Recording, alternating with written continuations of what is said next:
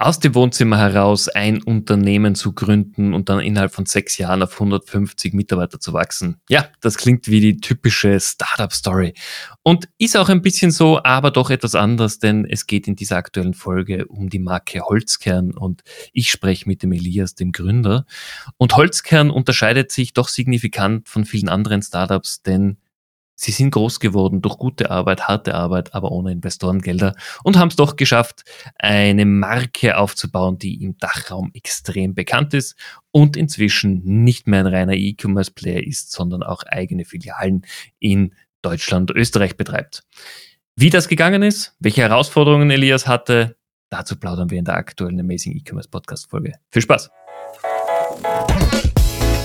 Willkommen beim Amazing E-Commerce Podcast deinem Host Stefan Grad. Elias, herzlich willkommen im Amazing E-Commerce Podcast. Freut mich wahnsinnig, dass du mit dabei bist. Herzlichen Dank, freut mich da zu sein. Elias, du bist ja Gründer und Geschäftsführer von Holzkern. Ich kenne euch schon sehr, sehr lange, weil ich eure Produkte wahnsinnig spannend finde. Aber erzähl doch mal unseren Zuhörern, die dich vielleicht noch nicht kennen, wer seid ihr, was macht ihr und wie lange gibt es euch schon? Gerne. Also Holzkern ist eine Marke für Uhren und mittlerweile andere Accessoires aus natürlichen Materialien. Primär nutzen wir Holz und Stein, kommt der Name auch ein bisschen her. Uns gibt's mittlerweile seit ja, sechseinhalb, jetzt werden es dann bald sieben Jahre. Ähm, und wir haben seit dieser Zeit sowohl produktseitig als auch umsatzseitig und von den Märkten, wo wir vertreiben, gut wachsen dürfen sind mittlerweile 150 Leute, verkaufen quasi die Produkte in ganz Europa, in den USA mittlerweile auch. Und ja, war eine sehr spannende Zeit über die letzten Jahre, sehr spannende Wachstumsstory. Also das muss man sagen. Ähm, in sechs Jahren auf 150 Leute ist natürlich schon eine Ansage. Und dabei seid ihr für mich jetzt nicht das typische Startup, das man aus Österreich kennt, weil ihr seid ja von Anfang an sehr gut gewachsen, immer wieder neue Produkte und was mir war, was euch wahnsinnig sympathisch macht für mich, ihr wart nie diejenigen, die jetzt groß äh, in den Medien waren, so, ha, wir, wir sind die super coolen, die jetzt gerade die Welt neu erfunden haben, sondern ihr habt euch sehr stark darauf konzentriert, neue Produkte, gute Produkte auf den Markt zu bringen. Wie war das für euch oder wie war es für dich am Anfang, als du gesagt hast, okay, ich beginne mit der Marke? Genau, ich glaube, äh, der Zugang, wie viel man öffentlich auftritt, wie viel man welche Dinge einfach, einfach so versucht voranzutreiben, das natürlich geht ein bisschen vom Gründer aus. Also bei uns war es so, als ich gestartet habe, ich habe selber Wirtschaft studiert, war dann im Marketing Sales tätig und wollte mich halt immer selbstständig machen. Und für mich war es eigentlich immer eine Grundprämisse, das Ganze sehr selbstbestimmt zu machen. Das heißt, für mich war eher der Zugang, während andere sagen, okay, das Erste, was sie tun wollen, ist eine möglichst große erste Runde raisen, habe ich immer gesagt, ich möchte nicht im Geldraisen gut werden, sondern irgendwie ja äh, im, im im, im Business Building oder wirklich, äh, wirklich darin, äh, irgend, irgendein gutes Produkt äh, oder ein gutes Produkt zu entwickeln und wirklich äh, Mehrwert für Endkundinnen zu schaffen. Äh, und auf das habe ich mich fokussiert. Ich muss ehrlich sagen, rückblicken, man wird ja auch immer gescheiter, Gott sei Dank im Leben, ähm, äh, habe ich schon erkannt, wie viele Vorteile es auch gibt, vor allem im Employer Branding Bereich, aber auch vom Netzwerk, das entstehen kann, wenn man sich schon ein bisschen mehr auch öffnet äh, und, äh, und ja, sein Netzwerk erweitert. Bei mir hat, war halt wirklich ähm, vom Start weg Head down und, und voll reinhackeln, wie man in Österreich so schön sagt.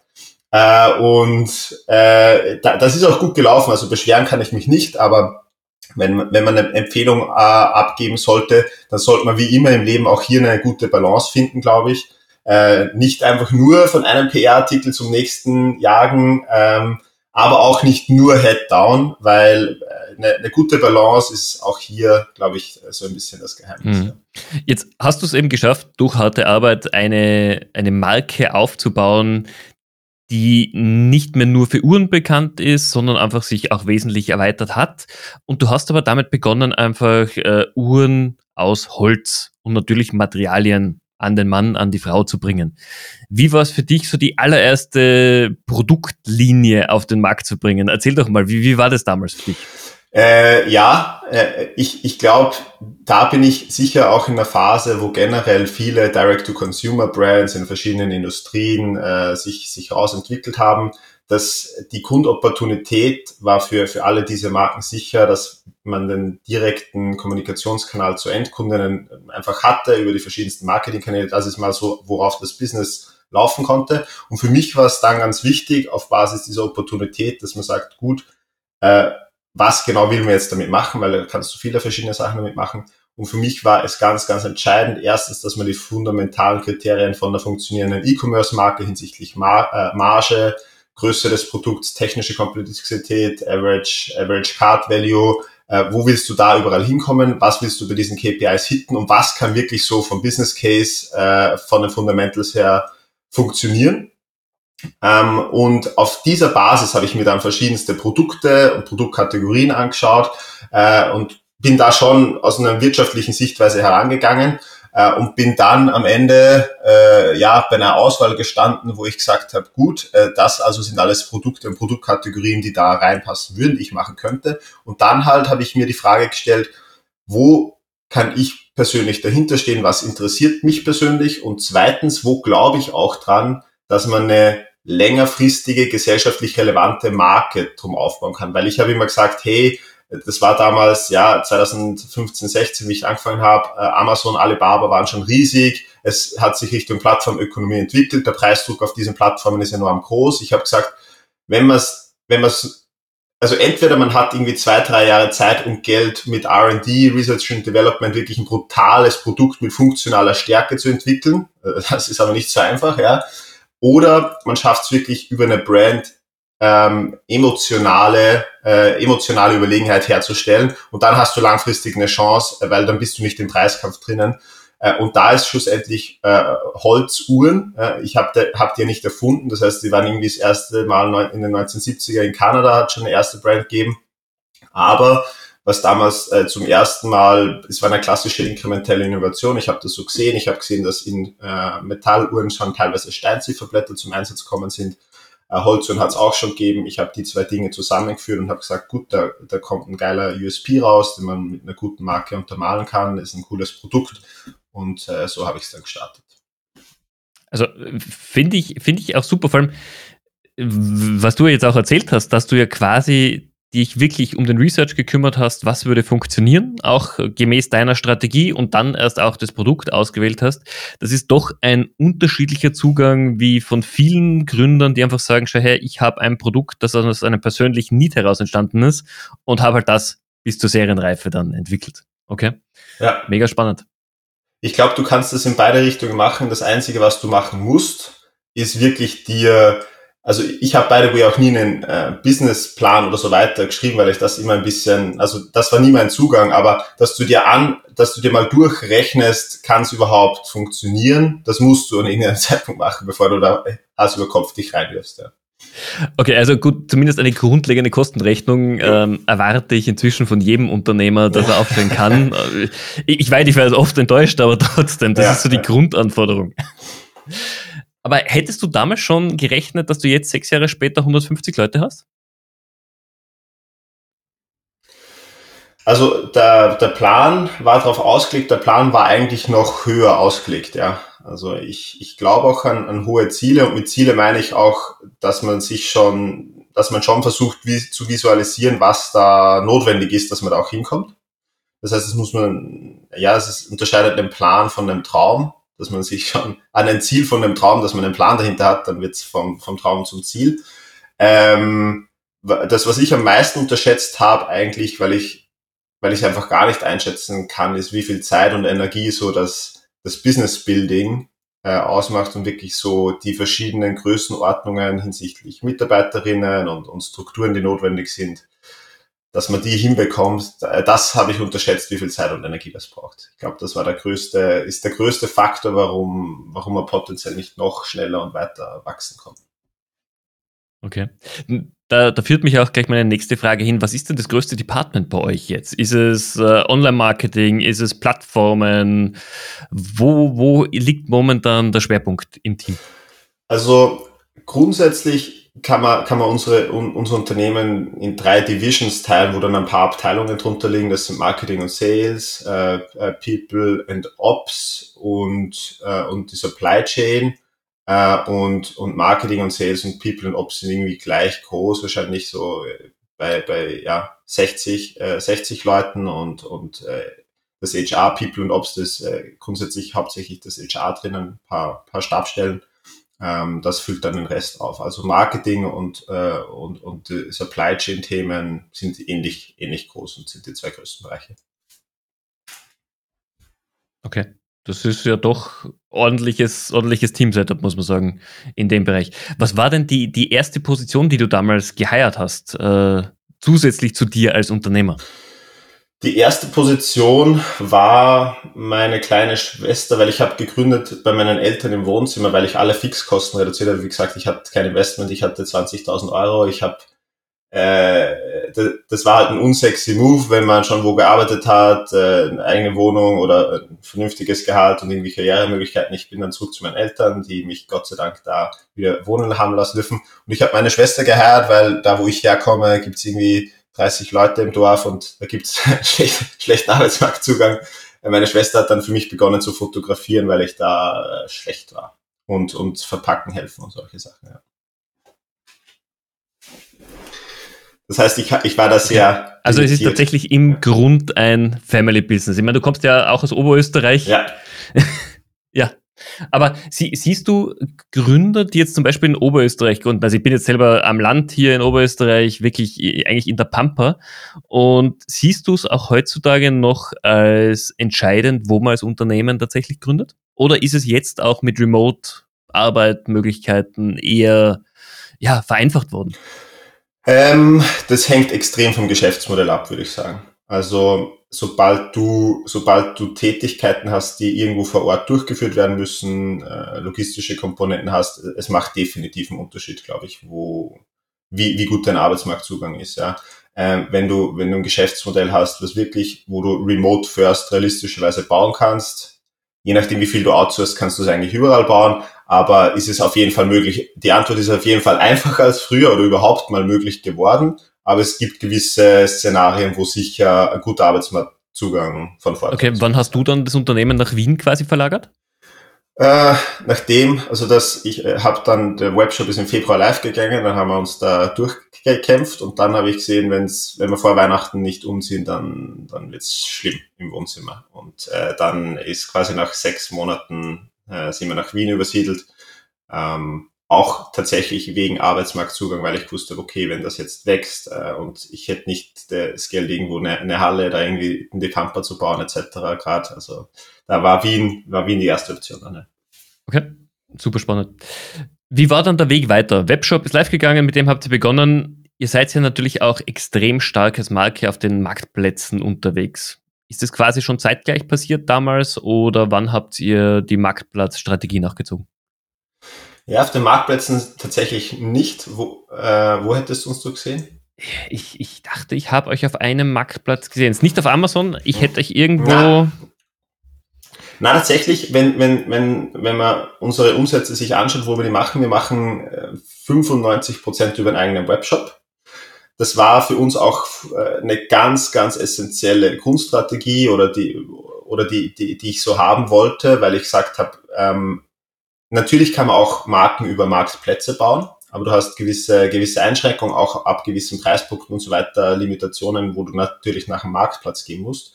Das heißt, Holzkern ist bis dato einfach nur über einen eigenen Webshop gebaut worden. Dann sind wir zu ein paar Juwelierpartnern, wo wir, wo wir in B2B eingestiegen sind äh, und äh, eine ganz wichtige Sache für uns jetzt, dass wir wirklich auch eigene Shops eröffnet haben. Wir haben da schon drei in Österreich, drei in Deutschland, wollen dieses Jahr noch einige weitere eröffnen ähm, und schon weiter diese Direct-to-Consumer-Komponente online und offline treiben. Das ist unser Setup.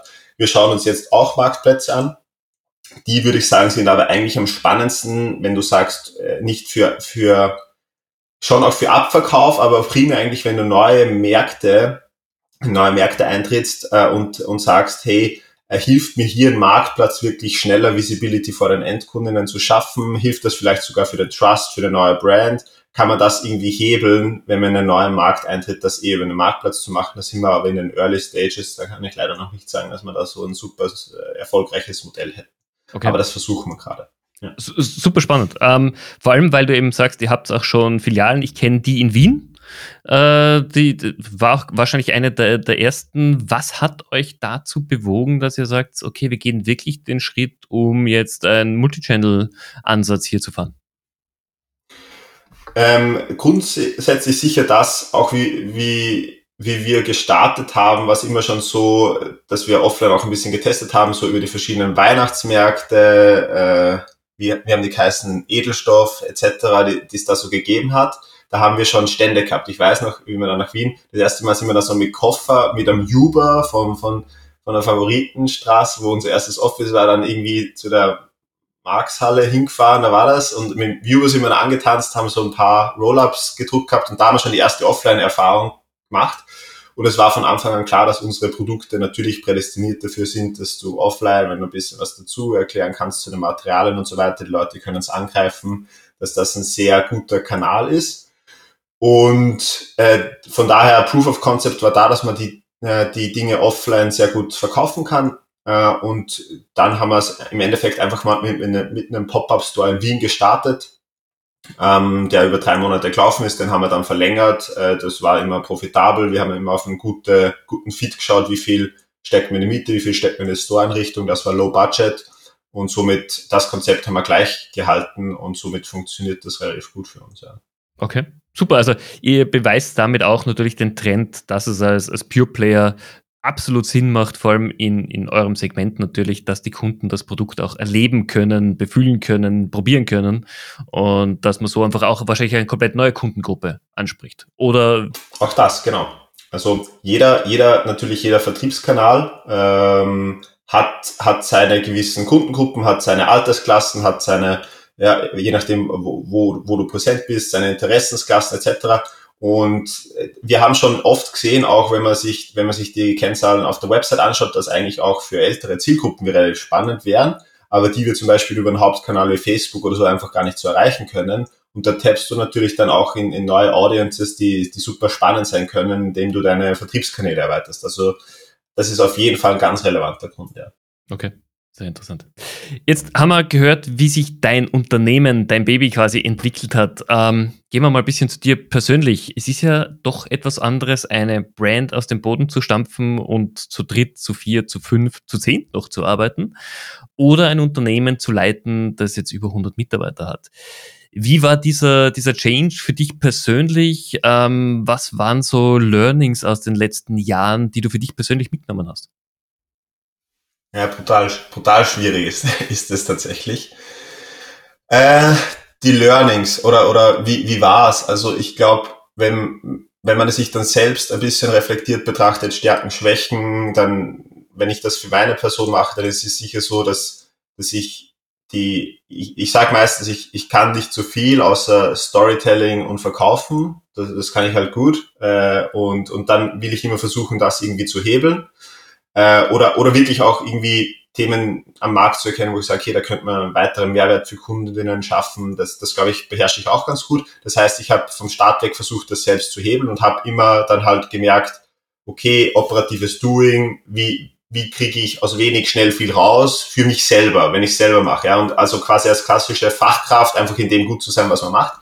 Und wenn man dann wirklich so, ja, 20 Leute mal erreicht und so merkt, hey, ich kann jetzt nicht mehr jedem persönlich irgendwie direkt auch äh, Anweisungen geben oder Bitten geben, bitte kümmere dich um das und das und muss dann irgendwie ja die, die Struktur umändern. Das, das war für mich da hat schon begonnen schwierig zu sein, weil ja, also weil ich zwar auch äh, energetisch, glaube ich, vorn weggehen kann, ähm, aber, aber diese Struktur dann zu bauen, wie man andere wirklich super enabled, ähm, das, das war nicht so einfach und äh, da, kommt auch das größte Learning, glaube ich, her. Ich, ich habe das dann versucht mitzumachen, aber, aber sich darauf zu committen, vielleicht, man muss es nicht zwangsweise selber machen, aber früh genug sich darauf zu committen, wen darauf äh, abzustellen, dass man sagt, dieses Business Building, das, das wird da jetzt parallel mitgemacht, da gibt es eine Person, die ist dafür verantwortlich, man schaut, dass die Prozesse funktionieren, man schaut überhaupt, dass welche eingeführt werden.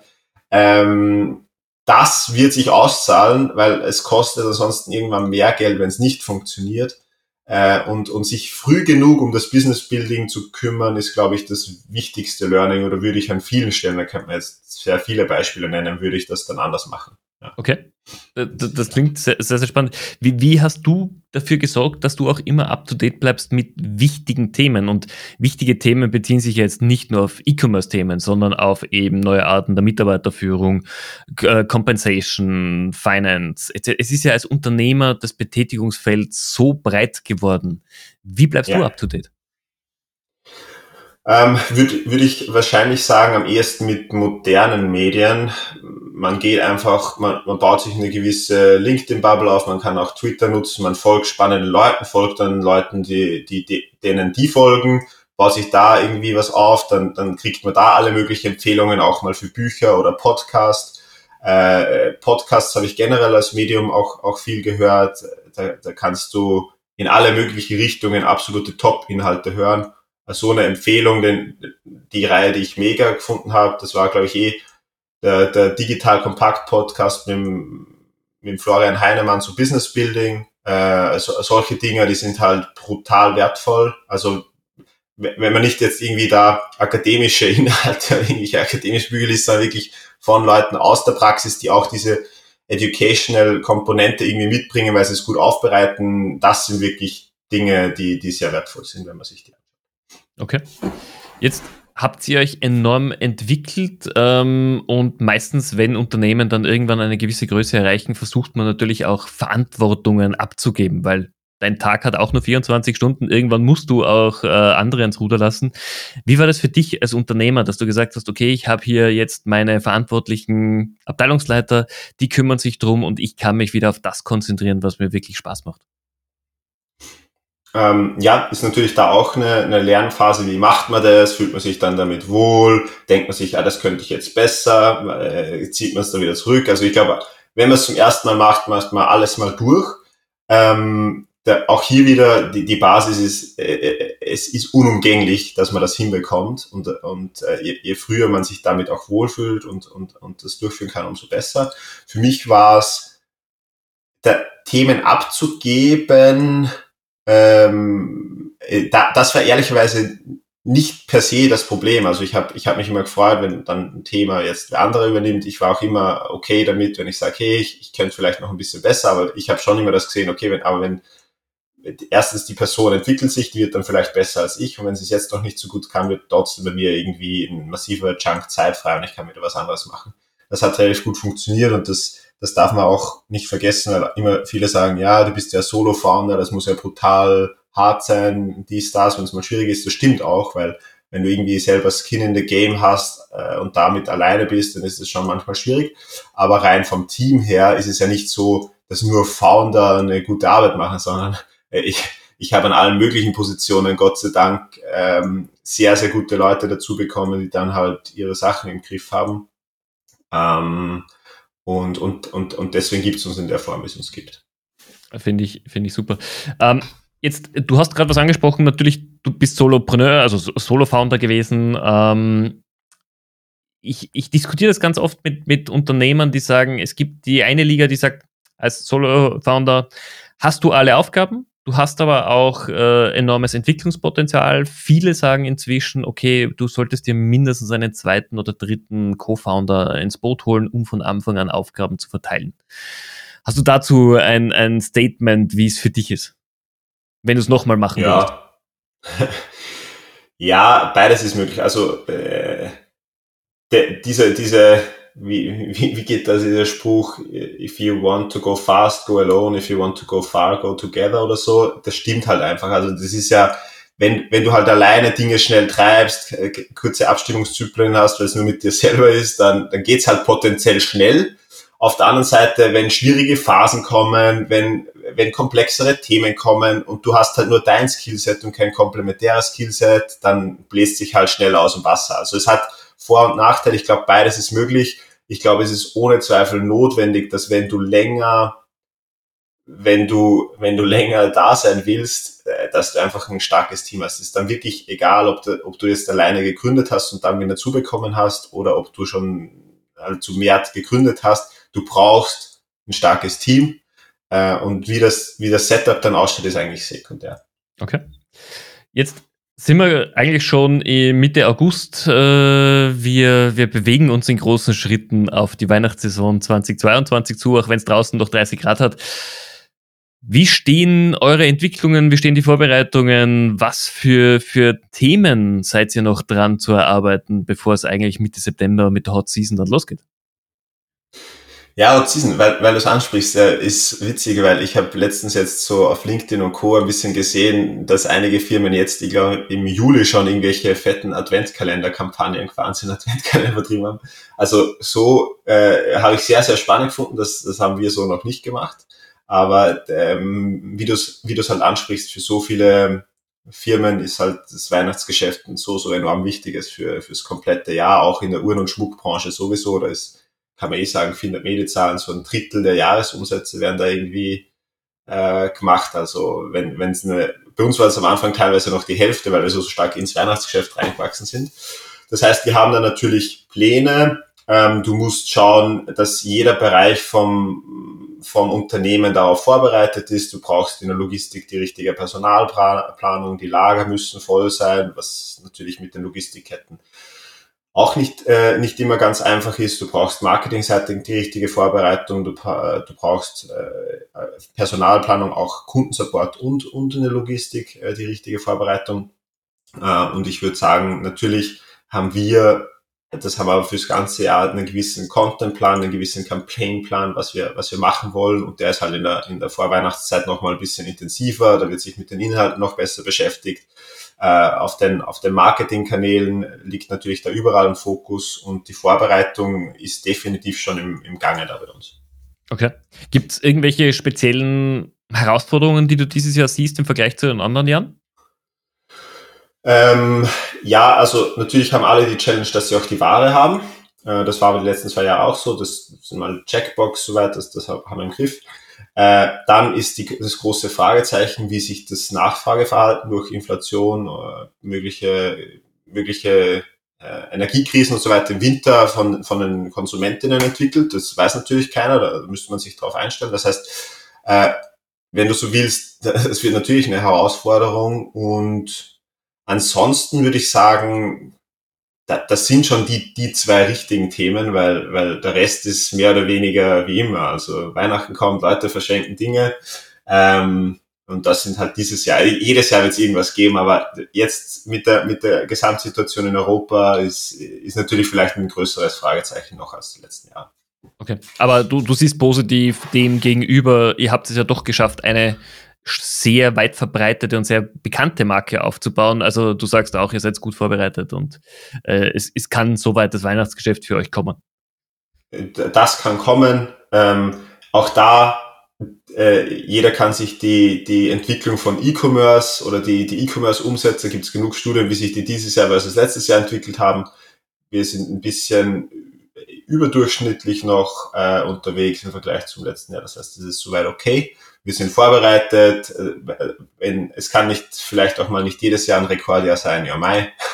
äh, aber aber ähm, das passt. Also man ja, muss dann eher aufpassen, dass man sich auch weiterhin freut, wie es ist und wie es uns geht. Ja, wir waren es in der Branche gewohnt. Also, glaube ich, alles unter 12, 13 Prozent war ja schon schlechte Wachstumsjahre. Und jetzt ist halt einmal ein, ein 2 Prozent, 3 Prozent Wachstum oder vielleicht sogar eine Nulllinie. Aber das hat sich ja auf einem enorm hohen Niveau inzwischen für jede erfolgreiche Marke eingependelt. Also da, ich finde es das schön, dass du sagst, man muss sich auch mal freuen, wenn es trotzdem funktioniert. Ja, und ich glaube, mit E-Commerce, äh, alle, die da jetzt auch zuhören, ich glaube, äh, was, was unbestritten ist, dass da sicher die nächsten Jahre und Jahrzehnte da eher noch was nach oben gehen wird. Also, also das wird sich schon noch sehr positiv entwickeln, wenn da mal ein kurzer Setback drinnen ist, aber man ist auf der Long-Term Trajectory stimmt, dann, dann ist ja alles gut. Ja. ja. Absolut. Und das sehe ich auch vor allem bei Unternehmen, die einfach so sind wie, wie dein Unternehmen, wie Holzkern. Ähm, ihr seid jetzt nicht so investorengetrieben, dass du nur von Umsatz zu Umsatzerfolg gehst, sondern du bist Unternehmer. Du musst einen positiven Deckungsbeitrag erwirtschaften und damit auch sehr gesund natürlich aufgestellt sein. Und das ist einfach etwas, was, glaube ich, auch in vielen Direct-to-Customer-Brands an, an Denkweise sich erst einsetzen muss. Bis jetzt war es immer Umsatz, der erzielt worden ist und jetzt muss man wirklich einen Deckungsbeitrag schaffen, um sein Team, das Unternehmen am Leben zu halten. Genau, dieses Jahr sind es eh plötzlich die Investoren auch als wichtig, aber es ist klar, also dass das ein bisschen von der, von der, von der, von der internationalen Geldsituation abhängt und wie, wie hoch der Zinssatz ist etc. ist klar. Aber dieses Jahr ist auf jeden Fall das wieder viel attraktiver, dass eine Firma auch Geld verdient. Ja. ja. Absolut. Wir sind eh schon am Ende der Podcast-Folge angekommen. Noch die Frage an dich. Ähm, was für Trends siehst du ganz persönlich äh, in den nächsten sechs bis zwölf Monaten auf uns zukommen? Es, sind es die Themen Live-Buying, sind es die Themen Social Selling? Mhm. Wo geht's für dich ganz persönlich hin?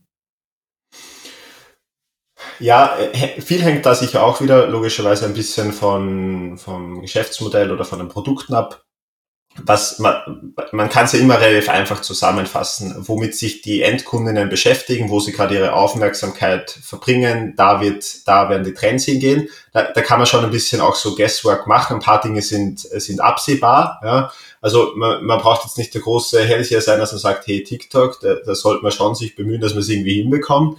Äh, auch auch Live-Buying würde ich, würde ich sagen, da sind wir zum Beispiel selber noch nicht so drinnen. Ich verfolge das ein bisschen, man sieht das, wie das funktioniert. Manche kriegen auch das gut hin, ob da schon ein fixer Trend ableitbar ist, dass das, das wirklich äh, sie, sich umfassend durchsetzt, weiß ich nicht. Auf der anderen Seite, es hat Teleshopping auch schon seit, weiß ich wie lange gegeben, also der Proof of Concept ist länger da.